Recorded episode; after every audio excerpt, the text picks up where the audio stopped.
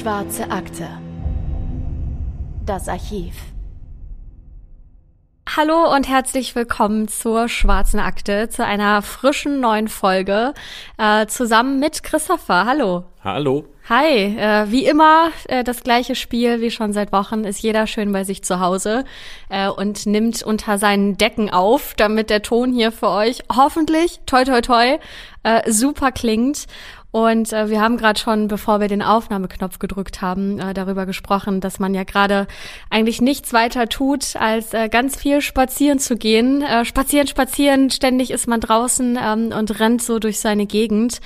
Ähm, und ich habe auch schon erzählt, dass ich so meine ja, Stammstrecke habe hier bei mir im Bezirk, ähm, die eigentlich immer mit Kaffee verbunden ist. Also ich gehe immer zu meinen Lieblingscafés und ähm, nehme mir dann ein Coffee to go ähm, und ja, vielleicht eine kleine Zimtschnecke oder ein kleines Stück Kuchen oder so. Also ich verbinde das, ähm, das, das Schöne mit was noch Schönerem sozusagen. Ähm, genau, das hat sich bei mir zumindest zu so einer kleinen Routine entwickelt. Ähm, gemeinsam mit Freunden dann einfach immer draußen rumzurennen. Der Ort, an dem unser heutiger Fall spielt, äh, passt zumindest zu meinem ähm, Frühstücksgetränk, nämlich Earl Grey und zu der Serie, die ich letztens geschaut habe, nämlich Bridgerton. Also zumindest stimmt das Land, äh, in dem der Fall spielt, denn es geht nach Großbritannien. Bevor wir darüber sprechen, muss ich aber ganz kurz auf ein Buch eingehen, was ich Ende letzten Jahres gelesen habe. Das heißt Mein Leben unter Serienmördern, eine Profilerin erzählt und ist von Helen Morrison geschrieben. Und äh, ja, in diesem Buch ähm, spricht die Autorin mit bekannten Serienmördern, die trifft sie im Gefängnis und versucht dann zu verstehen, was genau sie zu ihren grausamen Verbrechen angetrieben hat. Und im Buch werden auch unter anderem John Wayne Gacy, also Pogo, der Killer-Clown aus unserer Folge 26, oder Ed Gein, der Schlechter von Plainfield aus Folge 21, beleuchtet. Und in diesem Buch ähm, ist auch der heutige Fall niedergeschrieben. Ähm, so bin ich darauf aufmerksam geworden.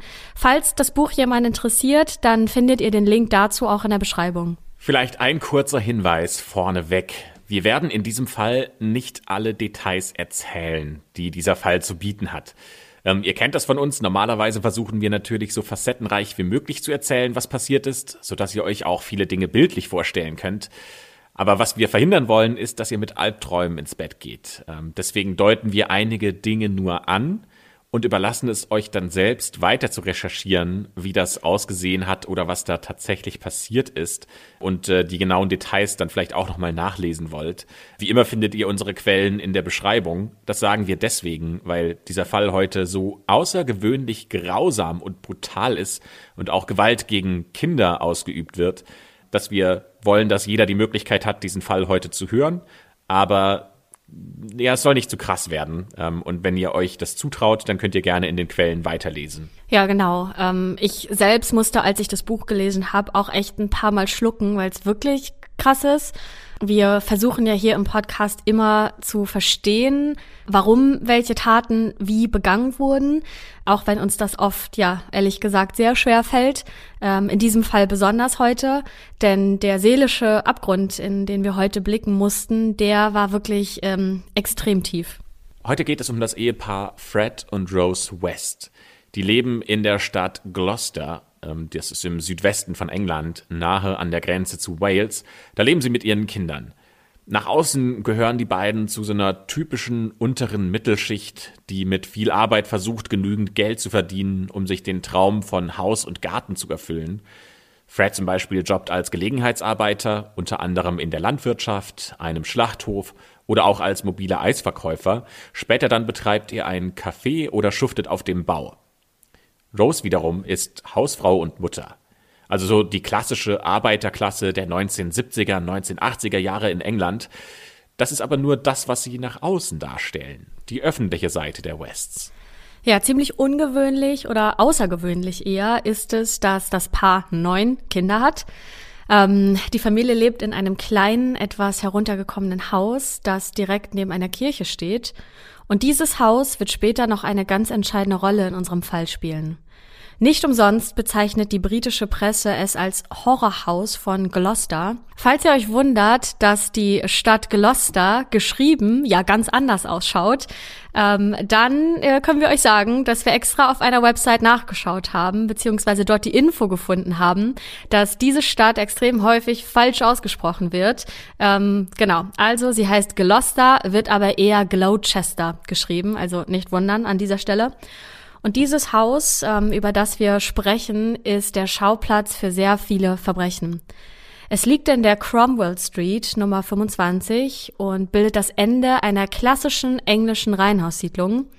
Und dieses Haus ist sehr schmal. Ähm, es hat neben dem Erdgeschoss noch zwei weitere Stockwerke und einen Keller. Und rechts neben dem Haus führt ein schmaler Weg auf die Terrasse und in den kleinen Garten. Fred und Rose Best ziehen ein paar Monate nach ihrer Hochzeit am 29. Januar 1972 in dieses Haus ein. Zu diesem Zeitpunkt ist Rose bereits schwanger mit dem zweiten Kind der beiden, das dann am 1. Juni 1972 zur Welt kommt. Das Mädchen erhält den Namen May June. Zunächst ist das Haus nur von der Stadt gemietet, aber später kaufen die Wests es für 7000 Pfund. Um etwas Geld in die klamme Haushaltskasse zu bringen, vermieten die beiden dann ihr Obergeschoss als möblierte Wohnung. Sie erlauben den Mietern quasi alles. Nur eine Sache ist streng verboten, nämlich das Erdgeschoss zu betreten und keiner darf in den Keller und der Garten ist auch tabu. Das alles hat aber auch seine Gründe, über die wir aber dann später erst sprechen werden. Das Haus bzw. die Einrichtung ist sehr schlicht gehalten, also eher einfach. Und im Haus selbst herrschen strenge Regeln. Sobald die Kinder beispielsweise sieben Jahre alt werden, müssen sie zahlreiche Pflichten im Haushalt übernehmen. Nach draußen dürfen sie nur selten und falls doch, dann müssen sie sich auch dort an strikte Regeln halten. Wenn sie gegen diese verstoßen, dann gibt es Strafen. Und das bedeutet aber im Fall der Familie West, dass sie körperlich sehr schwer misshandelt werden. Meist schlägt die Mutter Rose zu, gelegentlich auch der Vater, aber vor allem ist Rose für ihren Jezorn gefürchtet, der auch mal Fred, also ihren Mann, treffen kann. Einmal jagte sie ihren Ehemann beispielsweise mit einem Messer durch das ganze Haus, und dieser konnte sich gerade noch rechtzeitig in das nächste Zimmer retten und die Tür zuschlagen. Das Messer in Rose ausgestreckter Hand durchbohrte dennoch die Zimmertür, denn diese sind im Haus in der Cromwell Street sehr dünn und bleibt darin stecken. Doch dabei verletzte sich Rose selbst an drei Fingern und zwar sehr schwer, ähm, denn bei dem Angriff wurden diese fast abgetrennt und deswegen musste sie sogar im Krankenhaus behandelt werden. Aber meistens sind es die Kinder, die in den örtlichen Krankenhäusern behandelt werden müssen, denn zwischen 1972 und 92, also in 20 Jahren, werden diese 31 Mal in die Notaufnahme eingeliefert. Von den Eltern werden diese Verletzungen dann meistens als Unfälle beschrieben und daher werden diese zahlreichen Vorfälle auch nie dem Jugendamt übermittelt. Sehr perfide ist hier auch an dieser Stelle, dass Rose vorher genau darauf achtet, dass man die Verletzung nicht offensichtlich sieht und deshalb schlägt sie meistens nicht ins Gesicht, denn dort würde man das ja sofort sehen, sondern auf die Hände. Sie hat einfach ihr brutales Temperament nicht im Griff. Es gibt zum Beispiel einen Vorfall mit ihrem Sohn Stephen, der gerade in diesem Moment den Küchenboden wischt.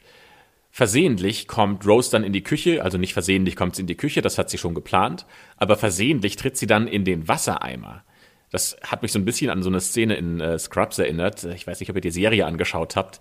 Ähm, aber das ist äh, eine Serie aus den, ja, würde ich mal sagen, 2000ern. Und äh, da gibt es einen Hausmeister in einem Krankenhaus, der dem Hauptcharakter immer, ich sag mal, Streiche spielt. Und einer dieser Streiche ist, dass ähm, er dafür sorgt, dass JD, der Hauptcharakter, in einen Wassereimer tritt von ihm und dann quasi bis äh, an eine Wand fährt und einen abprallt. So ungefähr habe ich mir es vorgestellt. Also irgendwie eine ziemlich komische Szene, weil ich gedacht habe, so, wer tritt versehentlich in einen Wassereimer? Naja, wie dem auch sei, die Mutter flippt da völlig aus, die ist da richtig sauer drüber. Und zuerst zieht sie ihrem Sohn den Eimer über den Kopf und dann tritt sie ihn so heftig immer wieder gegen den Kopf und gegen die Brust, dass der nur noch auf dem Boden liegen bleibt. Und sie schreit, das hast du mit Absicht gemacht, du kleines Schwein. Es gibt einen anderen Vorfall, da kann Rose ein Küchengerät nicht finden, dann schnappt sie sich ein Fleischermesser und bedroht ihre Tochter May und bohrt die Messerspitze immer wieder in ihre Brust. Am Ende dieser Attacke ist Mays Brustkorb übersät mit blutenden Wunden. Die Tochter schreit die ganze Zeit Nein, Mama, nein. Aber es bleibt nicht nur in Anführungszeichen bei der körperlichen Gewalt. Das kann man sich gar nicht vorstellen, aber ja, es trifft ihre Kinder noch viel schlimmer, weil sie auch psychischen Druck ausübt. Vier Monate nach der Geburt von May June, im Oktober 1972, fordern die Eltern die achtjährige Tochter Anne Marie auf, in den Keller zu gehen. Da hat das Ehepaar ein schalldichtes Spielzimmer eingerichtet, ähm, in der Tat ist das ein Zimmer, in dem Kinderspielzeug liegt und die Wände sind auch bunt bemalt und es sieht tatsächlich so aus, als wäre das für, eine, für ein Kind gemacht. So ganz im Gegensatz zu den Zimmern, die die Familie in ihrer Wohnung hat, die sind eher trist. Ja, also hier im Keller könnte man fast meinen, dass hier ein glückliches Kind für ein paar Stunden sich auch mal selbst beschäftigen könnte. Die Realität sieht aber ganz anders aus. Hier wird Anne-Marie ihre schwierigsten Momente ihres Lebens durchstehen müssen. Man merkt, dass die Achtjährige sich in diesem Keller unwohl fühlt. Das ist hier auch kalt und feucht und dunkel. Trotzdem wird sie hier reingebracht in diesen Raum. Von ihrer Mutter wird sie aufgefordert, sich auszuziehen. Aber Anne-Marie zögert. Warum soll sie sich in diesem kalten Raum ausziehen? Als ihre Mutter ihr Zögern bemerkt, reißt sie ihr das Kleid vom Leib, fesselt sie an eine Matratze und knebelt sie.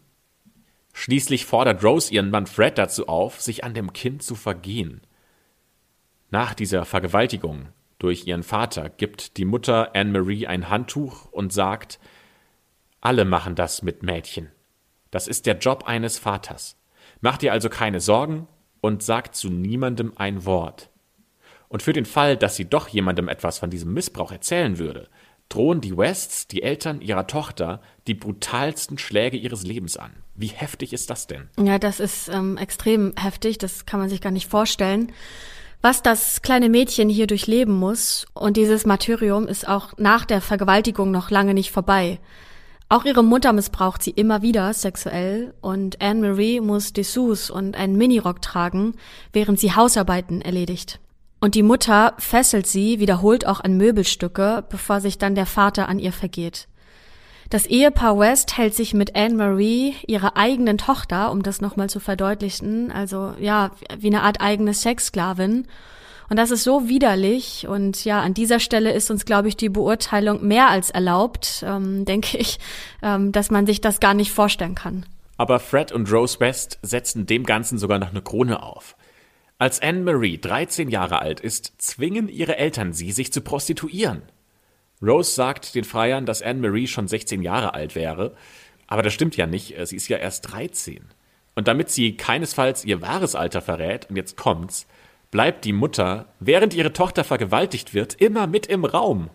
Das geht sieben lange Jahre so. Anne-Marie muss diese ganzen Vergewaltigungen und die Zwangsprostitution über sich ergehen lassen. Und dabei ist sie sogar schwanger geworden. 1979, mit 15 Jahren, fasst sie dann all ihren Mut zusammen und läuft von zu Hause weg. Kurz zuvor wurde sie von ihrer Mutter heftig in den Bauch geschlagen, nachdem sie gerade erst aus dem Krankenhaus entlassen wurde, weil da musste sie sich wegen ihrer komplizierten Schwangerschaft behandeln lassen.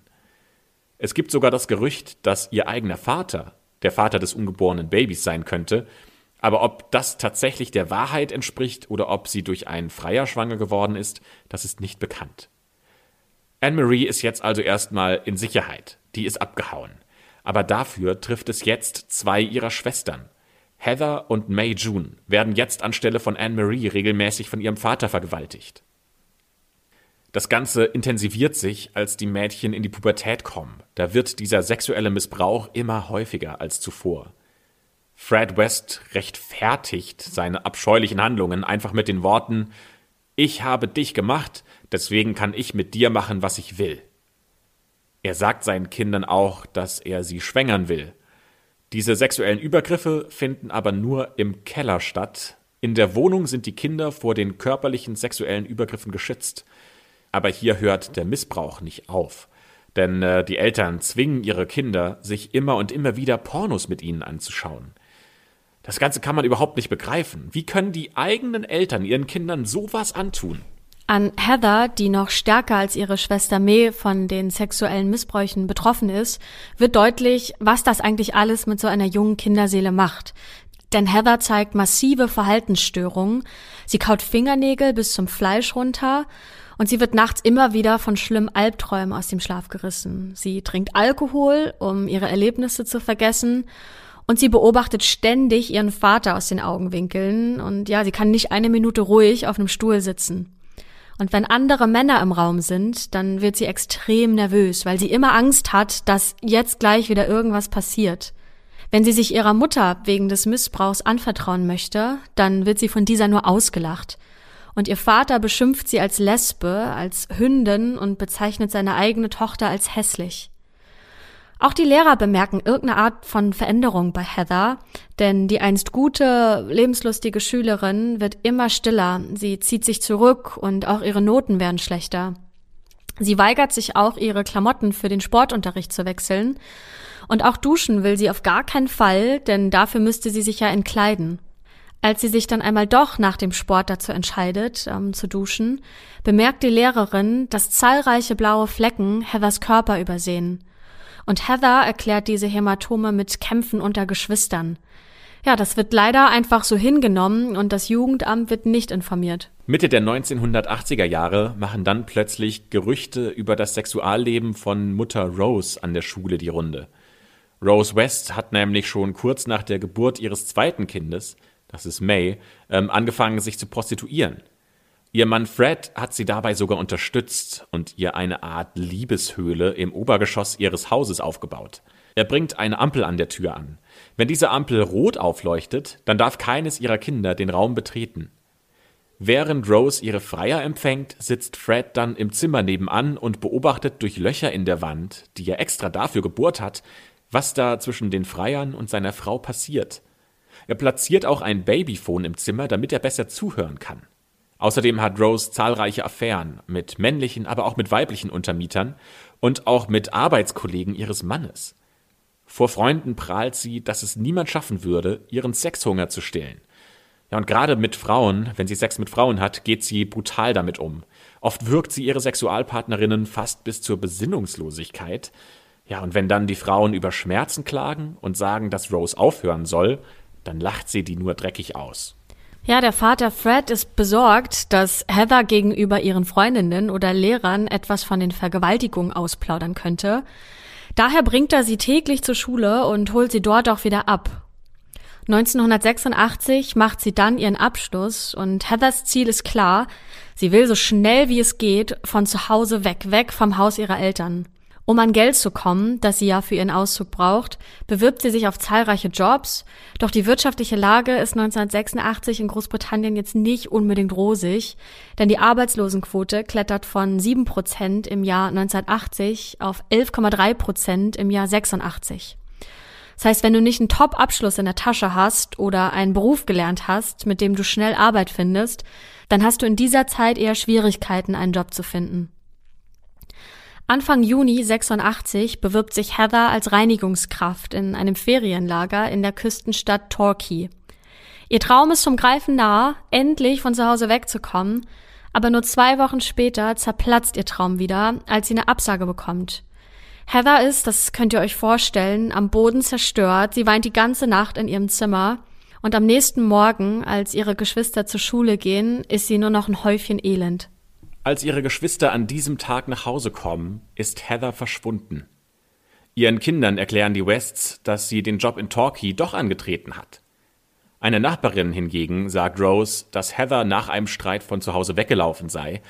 Doch im Gegensatz zu ihrer Schwester Anne Marie, die ja auch von zu Hause ausgerissen ist, meldet sich Heather nie wieder bei ihren Geschwistern. Deswegen erfinden die Eltern eine Geschichte und sie sagen, dass sie in einer lesbischen Beziehung lebt und sie deshalb keinen Kontakt mehr zu ihrer Familie haben möchte. May und Stephen, zwei der Geschwister von Heather, schlagen vor, eine Vermisstenmeldung bei der Polizei aufzugeben. Das lehnen die Eltern aber kategorisch ab, weil Heather angeblich in einen Kreditkartenbetrug verwickelt wäre. Damit würden sie ja Heather quasi der Polizei ans Messer liefern. Und das machen liebende Eltern natürlich nicht. Seit Heathers Verschwinden gibt es außerdem eine Art, ja, Running Gag in der Familie West. Denn immer, wenn die Kinder etwas falsch machen, dann droht der Vater scherzhaft damit, dass sie unter der Terrasse landen würden, äh, wenn sie dies oder jenes nochmal machen, genau wie Heather. Diese Aussage nimmt allerdings niemand ernst.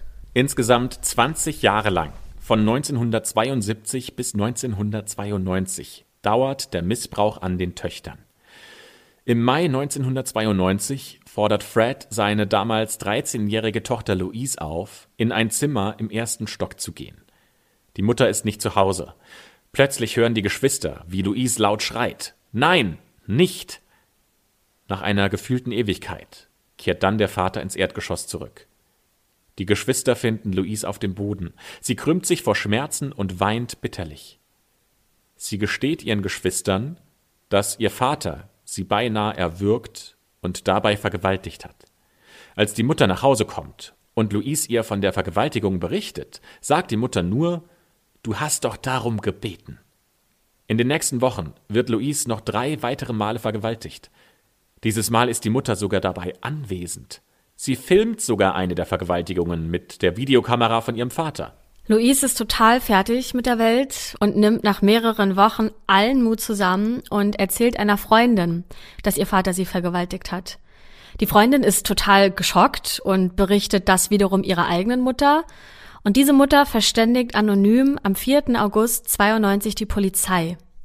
Missbrauchsvorwürfe sind ja immer eine heikle Sache, denn wenn sie stimmen, dann muss sofort gehandelt werden. Stimmen sie jedoch nicht, dann kann das eine ganze Familie zerstören. Die Polizei entscheidet sich daher, äußerst behutsam vorzugehen und am 6. August durchsuchen Beamte das Haus der Wests, allerdings unter einem anderen Vorwand. Denn sie sagen, sie würden nach Diebesgut suchen. Fred hat nämlich eine alte Vorstrafe wegen Diebstahl und an diesem bedient sich jetzt die Polizei. Denn dieser Vorwand erweckt ja erstmal keinen Verdacht. Die Beamten finden zwar allerhand Sexspielzeug, darunter unter anderem 99 Pornos, die teilweise selbst gedreht wurden, aber das Video der Vergewaltigung von Louise, das können sie nicht finden. Ja, trotzdem ist ja jetzt irgendwie die Katze aus dem Sack, denn Louise wendet sich jetzt an eine Anwältin, die auf Kindesmissbrauch spezialisiert ist und macht da eine umfassende Aussage über die Taten ihrer Eltern. Sie lässt sich auch ärztlich untersuchen und äh, was dabei rauskommt, unterstützt ihre Aussage. Es werden eindeutig Spuren sexuellen Missbrauchs festgestellt. Und hier reagiert jetzt das Jugendamt immerhin sofort. Bereits am nächsten Tag werden alle Kinder der Wests zu Hause abgeholt und in Pflegefamilien untergebracht. Fred und Rose werden natürlich verhaftet. Aber damit ist der Spuk noch lange nicht vorbei. Denn schon wenige Tage später, am 12. August 1992, wird Rose auf Kaution entlassen. Wir wissen jetzt ehrlich gesagt nicht ganz, ob die Familie sich das tatsächlich leisten konnte, weil neun Kinder kosten ja auch eine Menge Geld und die Eltern haben jetzt keine Unsummen verdient. Also wo sie das Geld her hatten, ist nicht so ganz klar. Ähm, aber Rose kommt immerhin frei. Fred wiederum bleibt in Untersuchungshaft. Ähm, er wird wegen dreifacher Vergewaltigung angeklagt. Allerdings bestreiten beide, sowohl Rose als auch Fred, dass sie ihre Kinder jemals misshandelt haben oder sie sogar missbraucht hätten. Die beiden werden natürlich auch nach dem Aufenthaltsort ihrer Tochter Heather befragt. Und dabei verstricken sich Fred und Rose immer wieder in Widersprüchen. Das heißt, sie ändern immer wieder ihre eigenen Aussagen. Das kommt den Ermittlern natürlich verdächtig vor. Also, ne, warum sollten sie sich widersprechen, wenn sie doch unschuldig sind? Doch dann passiert etwas, womit die Strafverfolger nicht gerechnet haben. Denn Louise zieht ihre Aussage zurück und sie weigert sich, beim Prozess am 7. Juni 93 auszusagen. Auch Anne-Marie will nicht vor Gericht aussagen und der Prozess wegen sexuellen Missbrauchs gegen Fred West platzt daraufhin. Und das ist natürlich nicht nur für die Staatsanwaltschaft eine Katastrophe. Ja, sondern auch für viele Außenstehende und für die Öffentlichkeit, äh, für Menschen, die sowas selbst noch nicht erlebt haben, ist das einfach schwer nachvollziehbar. Wir denken persönlich äh, natürlich, dass die Opfer jetzt froh sein müssen, dass dieses Mysterium endlich beendet ist und äh, der Täter seine gerechte Strafe erhalten kann. Aber ich glaube, es ist schon noch mal was anderes, wenn es sich hier um die eigene Mutter und den eigenen Vater handelt ähm, und es nicht irgendwie wildfremde Menschen sind. Außerdem gibt es ja das Stockholm-Syndrom. Äh, vielleicht kennt ihr das, wenn man sich quasi emotional an seinen Peiniger und seinen äh, Täter, der jemanden missbraucht, ähm, sich emotional gebunden fühlt. Das ist dann oft einfach keine rationale Entscheidung, die von außen echt schwer zu beurteilen ist, ehrlicherweise. Vielleicht hatten ja die Kinder auch einfach nur Angst vor der Mutter, weil die ist ja wieder auf freiem Fuß, die ist wieder in Freiheit. Die könnte denen vielleicht nochmal was antun. Zumindest eine Sache bleibt bestehen. Die Wests bekommen ihre Kinder nicht zurück. Die Kinder müssen in den Pflegefamilien bleiben. Das heißt, äh, da haben sie zumindest keinen direkten Einfluss mehr, die Rose auf ihre Kinder. Allerdings dürfen die Kinder ihre Eltern auch regelmäßig in dem Haus der Eltern besuchen, wenn sie das wollen. Die Ermittler sind natürlich frustriert, dass die Wests für ihre abscheulichen Taten nicht zur Rechenschaft gezogen werden können. Aber dadurch sind sie irgendwie, ja, umso motivierter und tun alles dafür, um endlich Heather zu finden, damit sie zumindest von ihr eine belastende Aussage zu dem sexuellen Missbrauch bekommen oder zu den Vorwürfen bekommen und damit die Wests endlich hinter Gittern verschwinden. Aber auch nach mehreren Monaten intensiver Fahndung können die Ermittler Heather nicht aufspüren. Werbung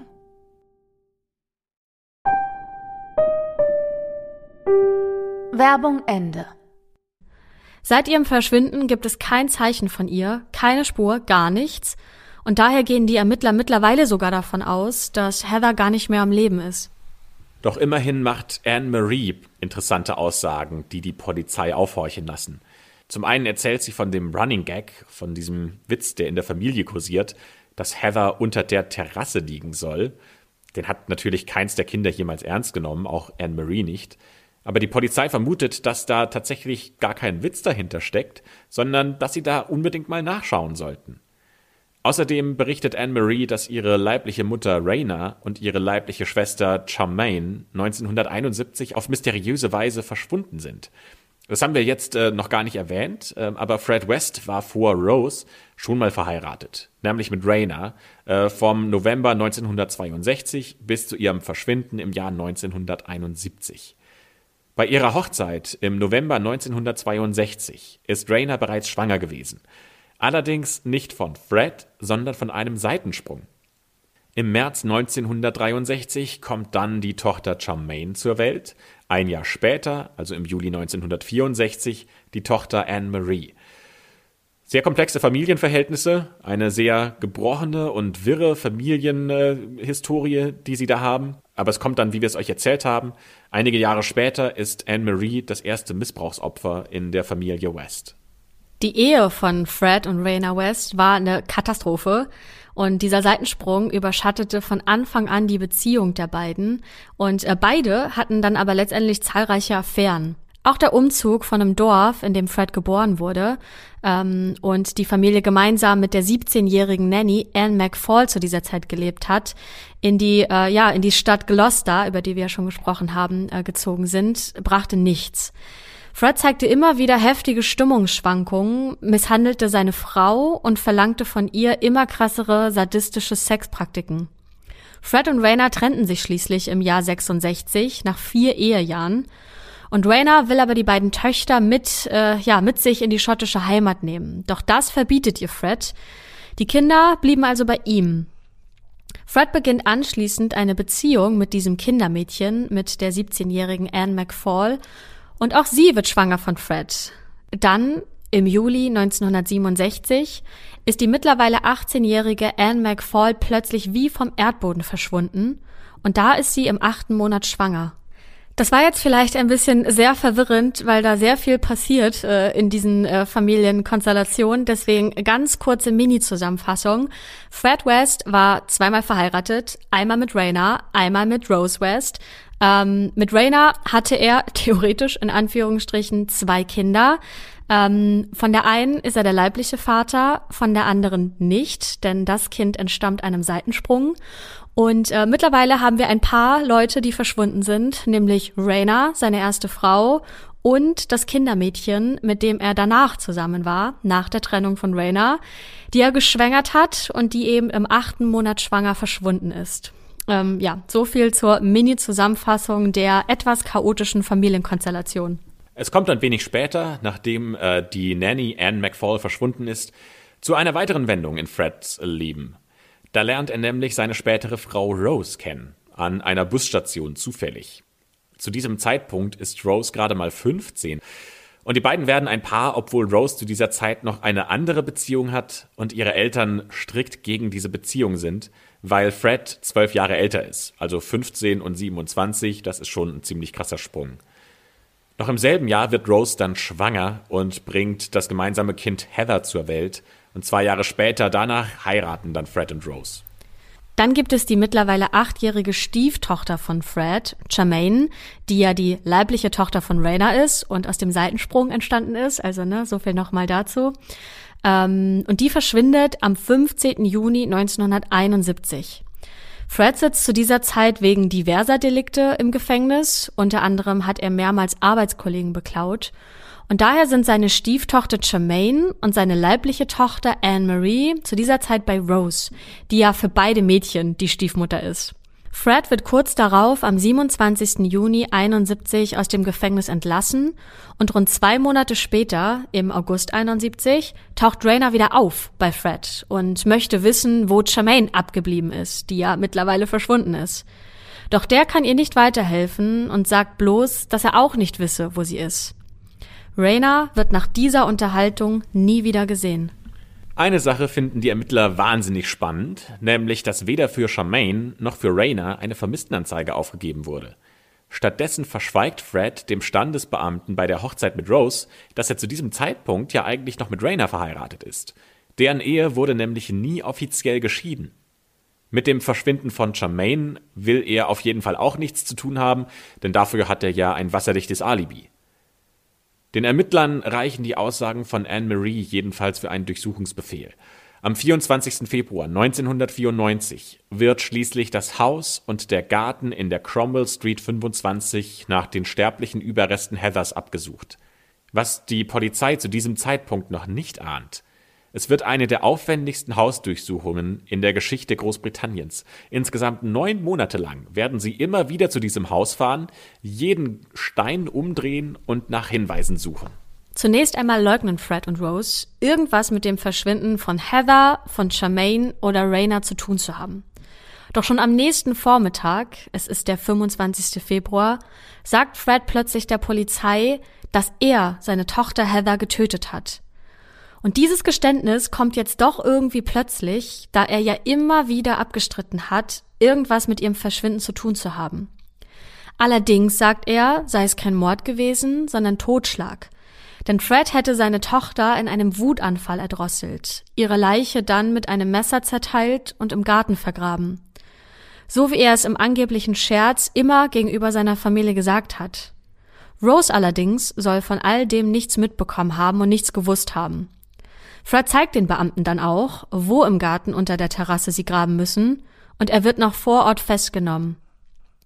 Einen Tag später, am 26. Februar, werden die Ermittler schließlich fündig und entdecken menschliche Knochen, darunter auch einen Schädel. Dem Gerichtsmediziner, der auch vor Ort ist, fällt allerdings sofort etwas Merkwürdiges auf. Und er sagt dem leitenden Ermittler, entweder hatte unser Opfer drei Beine oder wir haben hier mehr als ein Opfer. Stephen und May, zwei Kinder der Wests, sind schockiert, als sie erfahren, dass ihr eigener Vater ihre Schwester getötet hat. Die beiden erleiden einen Zusammenbruch und sie sagen immer wieder, dass das gar nicht wahr sein kann. Aber nur wenige Stunden später steht zweifelsfrei fest, der gefundene Schädel ist der von Heather. Das hat eine zahnmedizinische Untersuchung zweifelsfrei ergeben. Die Frage ist jetzt nur, um wen handelt es sich denn bei der anderen Leiche? Am Abend bricht Fred schließlich komplett sein Schweigen und er gesteht, dass sich zwei weitere Opfer in dem Grab im Garten befinden. Einmal handelt es sich um die 18-jährige Shirley Robinson, die ein möbliertes Zimmer in seinem Haus bewohnte und im Mai 78 plötzlich verschwand. Da war sie, auch von Fred West, im achten Monat schwanger. Das andere Opfer ist Alison Chambers, eine 16-jährige Ausreißerin. Die Beamten verhörten Fred West insgesamt 16 Stunden und am Ende gab er einem Anwalt einen Zettel, auf dem er geschrieben hat, ich, Frederick West, ermächtige meinen Anwalt zu sagen, dass ich weitere neun Morde zugeben möchte, namentlich Charmaine, Raina, Linda Go und andere, damit diese identifiziert werden können. Die Beamten sind daraufhin fassungslos, die können das gar nicht glauben, dass dieser Mann also nicht nur mehrere seiner eigenen Töchter vergewaltigt, sondern insgesamt ein zwölffacher Mörder ist. Bei weiteren Befragungen gibt Fred zu, dass er fünf weitere Leichen in seinem Keller und eine sechste unter dem Badezimmer im Erdgeschoss begraben hat. Die Opfer waren meistens Anhalterinnen, die er auf der Straße oder an der Bushaltestelle aufgegabelt hat, und manche waren auch ehemalige Mieterinnen. Er erwürgt sie und bringt sie nach Hause, um sich sexuell an den Leichen zu vergehen. Anschließend zerstückelt er sie, um sie leichter entsorgen zu können. Insgesamt findet die Polizei also sechs Leichen im Haus, teilweise sind sie eingemauert und drei weitere Leichen im Garten. Dabei handelt es sich unter anderem um die von Fred erwähnte Linda Go. Die 19-Jährige ist das erste Mordopfer von Fred, das er in der Cromwell Street verscharrt hat, und Linda wird Mitte April 73 getötet. Sie lebte zuvor bei den West zur Untermiete und ihre Leiche wird unter dem Badezimmer gefunden. Im selben Jahr, um den 10. November herum, tötet Fred Carol Ann Cooper. Die 15-Jährige wird das letzte Mal an einer Bushaltestelle in einem Vorort gesehen. Ebenfalls an einer Bushaltestelle verschwindet am 27. Dezember 73 die 21-jährige Lucy Partington. Ein halbes Jahr später entführte Fred West die 21-jährige Schweizer Studentin Therese Siegenthaler und Mitte November 74 gabelte Fred wieder an einer Bushaltestelle die 15-jährige Shirley Hubbard auf. Die 18-jährige Juanita Mott, eine ehemalige Mieterin der Wests, wird von ihm im April 75 entführt. Bis auf Heather werden alle Frauen aus sexuellen Motiven ermordet. Als die Leichen entdeckt werden, stellt ein Gerichtsmediziner brutale Folter und auch Verstümmelungen und extremen sexuellen Missbrauch fest ja, hier geraten auch äh, die härtesten Ermittler und Ermittlerinnen an ihre psychischen Grenzen der Belastbarkeit. Wir wollen hier jetzt gar nicht so genau ins Detail gehen. Das ist einer der Punkte, die wir äh, nur so vage besprechen. Ähm, eine Sache ist Fred West bei seinen Aussagen, aber ganz wichtig, er sagt immer wieder, dass seine Frau Rose nie etwas von den Morden mitbekommen hat. Ja, und das kann man sich aber ehrlich gesagt nicht vorstellen, denn also ne, man fragt sich ja schon, kann sie wirklich nichts davon mitbekommen haben, wie ihr eigener Ehemann mehrmals tote Mädchen mit nach Hause bringt und sie dann im Garten vergräbt oder ja sogar im Haus, im Boden und in den Wänden des Hauses einmauert. Also das klingt nicht nur für uns unwahrscheinlich, auch die Beamten äh, glauben ihm nicht so richtig, was er da sagt.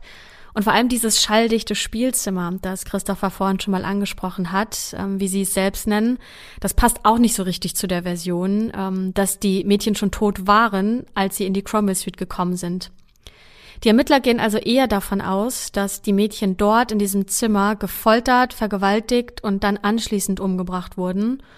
Und die Beamten glauben daher nicht an die Unschuld von Rose. Sie wird daher ebenfalls am 20. April 94 verhaftet, aber Rose schweigt eisern zu den Vorwürfen. In insgesamt 46 Verhören sagt sie lediglich immer wieder den Satz, ich bin unschuldig. Fred West packt auf der anderen Seite komplett aus. Er verrät also auch, wo er seine erste Frau Raina, seine älteste Tochter Charmaine und seine Ex-Geliebte, die Nanny Anne McFall, begraben hat. Raina und Anne befinden sich unter einem Acker in einem Dorf, in dem er aufgewachsen ist. Dort hat Fred auch mit Rose bis zu ihrem Umzug nach Gloucester gelebt. Die Leiche von Jermaine ist dagegen unter dem Küchenboden an der ersten Adresse der Wests in Gloucester versteckt, der Midland Road Nummer 25. Am 30. Juni 1994 sehen sich Fred und Rose West das erste Mal seit der Verhaftung wieder. Sie stehen da vor Gericht. Fred werden zwölf Morde und Rose zehn Morde zur Last gelegt, die sie zwischen 1967 und 1987 begangen haben sollen. Im Gerichtssaal will Fred mit seiner Frau Kontakt aufnehmen, aber seine Frau lehnt das ab. Sie beantwortet auch keine Briefe ihres Mannes. Stattdessen tut sie so, als wäre sie eine trauernde Mutter und tut so, als wäre sie bestürzt darüber, dass ihr Mann die geliebte Tochter ermordet hat. Diese Ablehnung ist für Fred ein harter Schlag, denn er weiß ja zu genau, welche Rolle Rose bei den Morden gespielt hat. Sie war eine ebenbürtige Komplizin, die hat auch Schuld. Und noch mehr. Er sagt nämlich, der Mord an Charmaine, der geht ganz alleine auf ihr Konto. Fred saß ja zu dieser Zeit selbst im Gefängnis, der hätte das gar nicht sein können. Er sorgte lediglich nach seiner Entlassung dafür, dass die im Keller zwischengelagerte Leiche von Charmaine verschwindet. Aus dieser Zurückweisung vor Gericht und aus Rache ändert er seine Aussage. Und er gesteht die Wahrheit über die Tatbeteiligungen seiner Frau. Vorher hat er sie ja noch geschützt. Er hat immer gesagt, sie wusste nichts davon. Aber jetzt ändert er seine Aussage. Jetzt zieht er sie mit rein. Ja, aber seine Aussage, die zählt jetzt nicht mehr viel. Denn er hat ja im ersten Moment die Schuld auf sich alleine genommen Und es ist nicht ungewöhnlich, dass äh, Angeklagte vor Gericht ihre Aussage ändern, um vielleicht nur eine Teilschuld zu bekommen und jemandem anderen die Hauptschuld zuzuschieben. Rose jedenfalls bleibt bei ihrer Strategie des Schweigens und sagt kein Wort. Fred dagegen wird depressiv, denn er verkraftet die Ablehnung seiner Frau Rose nicht. Noch bevor der Prozess gegen ihn beendet ist, erhängt sich Fred am 1. Januar 95 in seiner Zelle mit einem selbstgeknüpften Seil. Das hat er aus Streifen hergestellt, die er aus seiner Bettdecke gerissen hat. Jetzt hat die Staatsanwaltschaft allerdings ein Riesenproblem, denn der Prozess gegen das Ehepaar West ist buchstäblich gestorben. Jetzt muss ein neues Verfahren gegen Rose West eröffnet werden, denn bis auf die Aussage des mittlerweile verstorbenen Freds gibt es keinen Beweis für Rose Tatbeteiligung an den Morden. Wenn den Strafverfolgern also nicht schnell irgendwas einfällt, dann wird Rose sich für keinen der Morde verantworten müssen. Das fehlende Puzzleteil in diesem Prozess ist ja die Leiche der achtjährigen Charmaine. Fred sagt ja aus, dass sie von Rose ermordet wurde, während er noch im Gefängnis gesessen hat. Ähm, aber niemand weiß so genau, wann sie tatsächlich ermordet wurde. Also muss man irgendwie nachweisen können, dass Fred mit seiner Aussage recht hat. Und dann könnte man Rose damit belasten, weil zu diesem Zeitpunkt Fred dann als Täter ja ausgeschlossen sein kann. Es gibt einen Zahnexperten, der heißt äh, Professor David Whittaker. Der hat auch andere Opfer untersucht und der äh, geht an diesen Fall ran und versucht sein Bestes. Aber er braucht unbedingt ein Foto von Charmaine, auf dem ihre Zähne zu sehen sind, äh, während sie noch gelebt hat. Wenn er das hat, dann kann er nämlich das Wachstum der Zähne vergleichen, die im Schädel der Leiche stecken, die er jetzt ja vorliegen hat. Dann kann er ein ziemlich genaues Datum benennen, an dem Jermaine umgekommen sein muss. Das ist jetzt aber ein Problem, weil die Ermittler können einfach kein Foto von dem Mädchen auftreiben. Das heißt, eigentlich hat man alles, was man braucht. Man hat die notwendigen Indizien, man hat einen Experten, der ein Alter äh, der Leiche bestimmen könnte, ziemlich genau sogar, wenn es nur dieses eine Foto gäbe. Ja, aber dieser Prozess droht jetzt erneut zu platzen und man hat wieder nichts gegen Rose West in der Hand. Aber manchmal hilft einem halt einfach ein Zufall weiter. Denn eines Tages sitzt dieser Zahnexperte in seinem Labor als plötzlich ein Fax ankommt. Eigentlich sollte dieses Fax äh, an die Verteidigung von Rose West geschickt werden, aber der Absender hat aus Versehen die Faxnummer der Gerichtsmedizin eingetippt. Auf diesem Fax ist ein großes Foto von Germaine zu sehen, als sie noch gelebt hat. Ja, und der Professor kann sein Glück kaum fassen, denn äh, er kann plötzlich diese Zähne vergleichen und äh, er hat quasi genau das, was er unbedingt gebraucht hat. Monatelang hat er sich auf die Suche begeben, beziehungsweise das Ermittlerteam der Polizei, um genau so ein Foto zu finden, und ein Zufall bringt ihm das einfach so eben mal in sein Faxgerät. Tja, das ist äh, mal ein unerwartetes Glück. Ja, und das Glück wird noch ein bisschen größer, denn auf dem Foto ist auch ein Credit des Fotografen zu erkennen. Das heißt, die Ermittler können sofort Kontakt mit dem Fotografen aufnehmen und der hat nicht nur die Negative der Fotos, sondern er kann den Ermittlern auch noch das exakte Datum nennen, wann diese Aufnahmen entstanden sind. Das heißt, das ist wirklich der Durchbruch.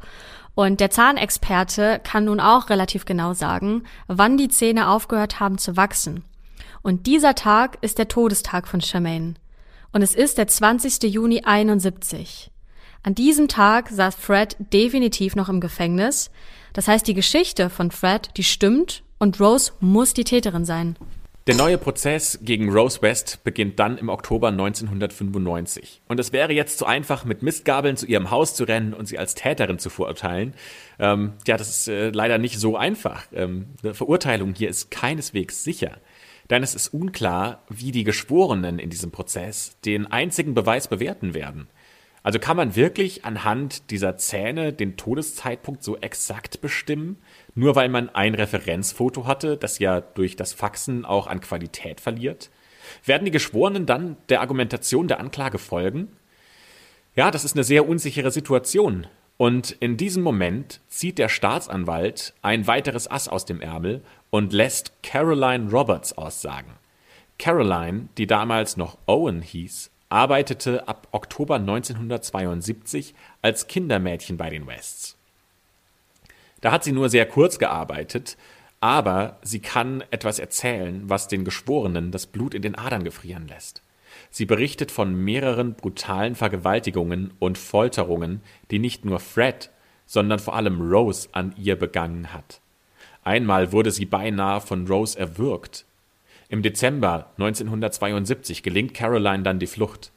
Ihrer Mutter will sie zunächst aus Scham nichts von den Übergriffen erzählen, aber die Mutter sieht blaue Flecken, Prellungen und offene Wunden. Und dann berichtet Caroline unter Tränen, was passiert ist. Die Mutter geht sofort zur Polizei und erstattet Anzeige. Bereits einen Monat später, am 12. Januar 1973, kommt es zum Prozess wegen schwerer Körperverletzung und Vergewaltigung. Aber zu diesem Zeitpunkt ist Caroline so sehr traumatisiert, dass sie vor Gericht ihre qualvolle Leidensgeschichte nicht erzählen kann. Deswegen verurteilt der Richter das Paar zu dieser Zeit lediglich zu einer Strafe von 100 Pfund. Das ist lächerlich wenig. Als Caroline dann von dem Urteil erfährt, versucht sie sich selbst umzubringen. Aber glücklicherweise scheitert ihr Versuch.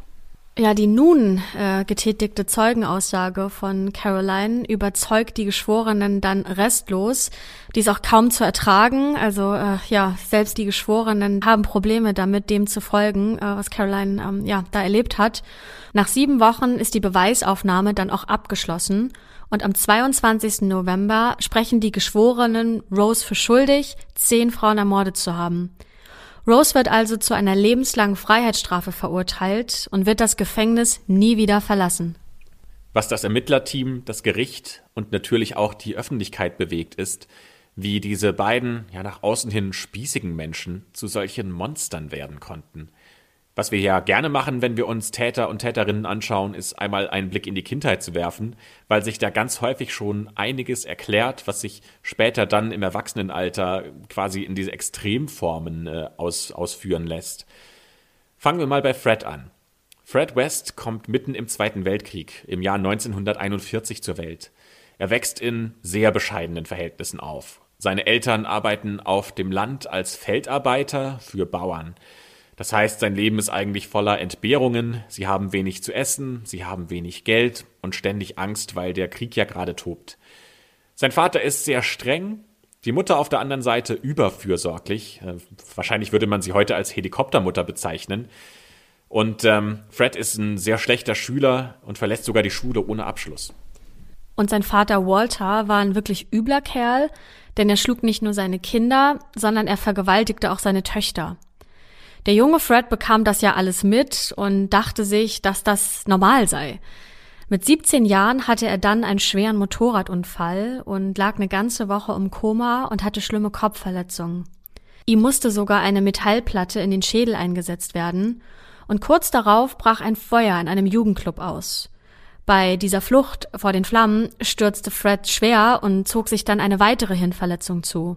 Die psychiatrischen Gutachter gehen davon aus, dass diese Verletzung in Kombination mit Freds Sozialisation eine Störung seiner Impulskontrolle und eine mangelnde Einsichtsfähigkeit seiner Taten zur Folge hatte. Das kann man ganz gut bei seinem ersten sexuellen Übergriff sehen, den er bereits mit 19 Jahren begangen hat. Das war im Dezember 1960. Da hatte er ein 13-jähriges Mädchen vergewaltigt, eine Freundin der Familie. Ein halbes Jahr später, nach dieser Tat, kommt das Ganze ans Tageslicht und als die Polizei ihn befragt, sagt er einfach nur, ähm, ja, macht das nicht jeder?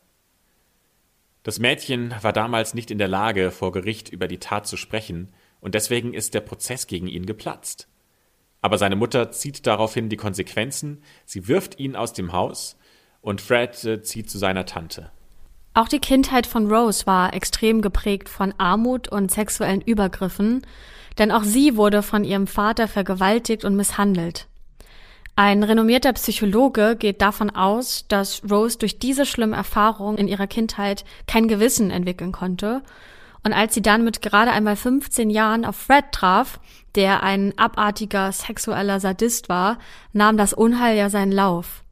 Auch von Fred wurde sie missbraucht und lernte dabei seine extrem sadistischen Vorlieben kennen, ähm, die sie sich dann ja auch selbst zu eigen machte. Und so wurde Rose zu einer brutalen und gewissenlosen Psychopathin. Die Einschätzung des Psychologen lautet daher, dass sie ohne ihren Vater und ohne Fred West vermutlich ein ganz normales Leben hätte führen können. Aber es ist halt, wie beschrieben, anders gekommen.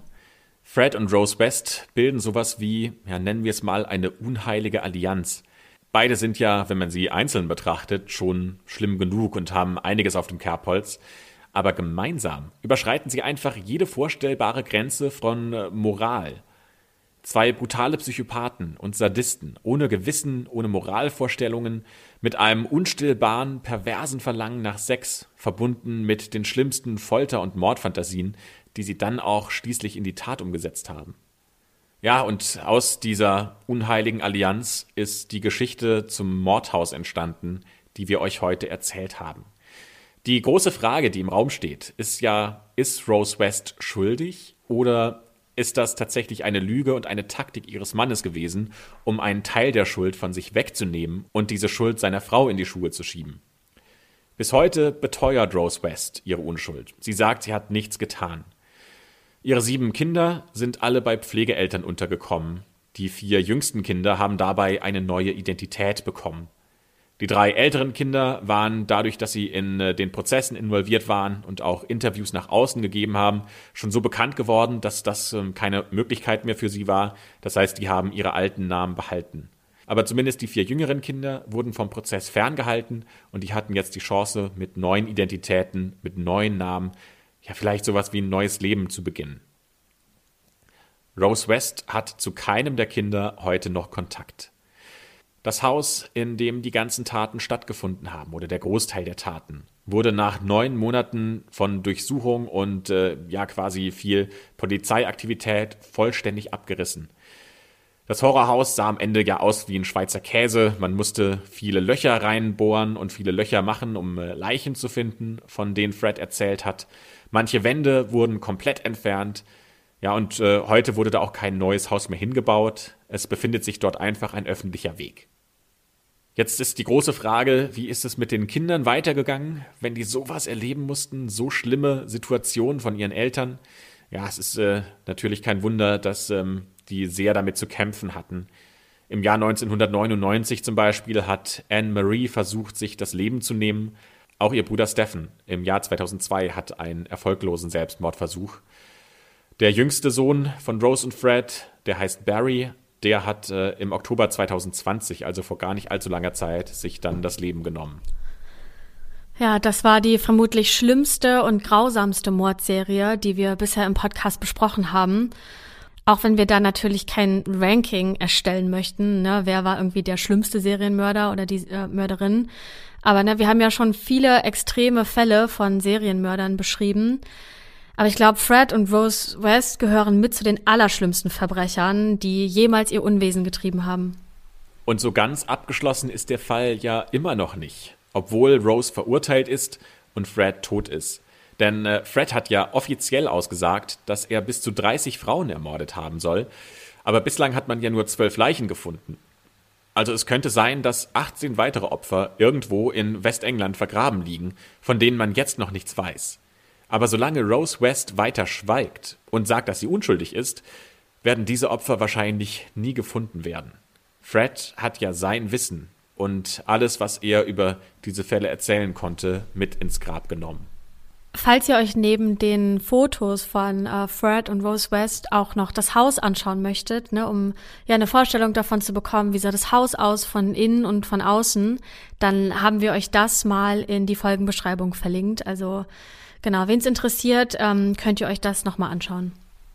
Ja, ich hoffe, ihr geht jetzt nicht äh, mit einem zu schlechten Gefühl raus aus dieser Folge und ähm, schafft es wieder so ein bisschen zurück in euren Alltag zu gleiten. Und wir wissen, dass äh, viele dieser Fälle euch häufig auch nochmal länger beschäftigen. Das geht uns ganz genauso. Also wenn ihr da mit uns in Kontakt treten wollt und über diese Fälle sprechen wollt, dann äh, tut das am liebsten auf Instagram. Da sind wir am aktivsten. Da heißen wir Schwarze Akte. Gerne auch auf Facebook, da heißen wir Schwarze Akte Podcast. Oder auf YouTube, da heißen wir auch Schwarze Akte. Oder gerne per Mail, wenn ihr es nicht öffentlich machen wollt, dann unter schwarzeakte.julep.de. Ja, dann bedanken wir uns fürs Zuhören und ähm, freuen uns, wenn ihr nächste Woche wieder einschaltet. An dieser Stelle schließen wir jetzt aber die Schwarze Akte und wünschen euch noch einen schönen Tag. Bis zum nächsten Mal.